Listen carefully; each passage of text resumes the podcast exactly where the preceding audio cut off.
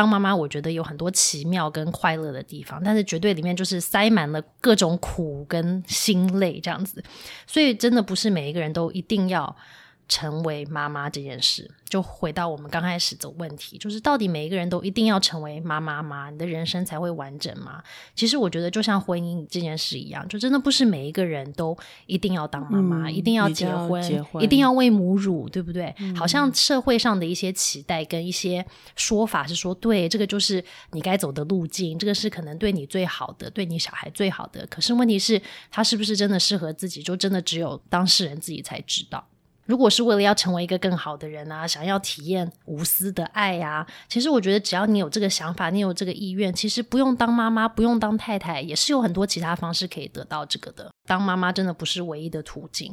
那如果真的没有想要生小孩，没有想要结婚，我觉得心里当然要知道，说你一定会遇到很多不同的累跟辛苦。然后我觉得一部分当然是来自于社会的一些压力、舆论啊，或者是家庭压力也好。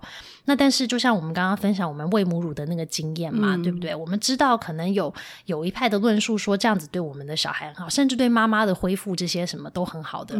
但是只要我们有勇气去表达我们自己的选择，为什么我们要这样子？做，我们就要有勇气去对外面的人说：“对，我的选择可能跟你们都不一样，但是这是我的选择。”对。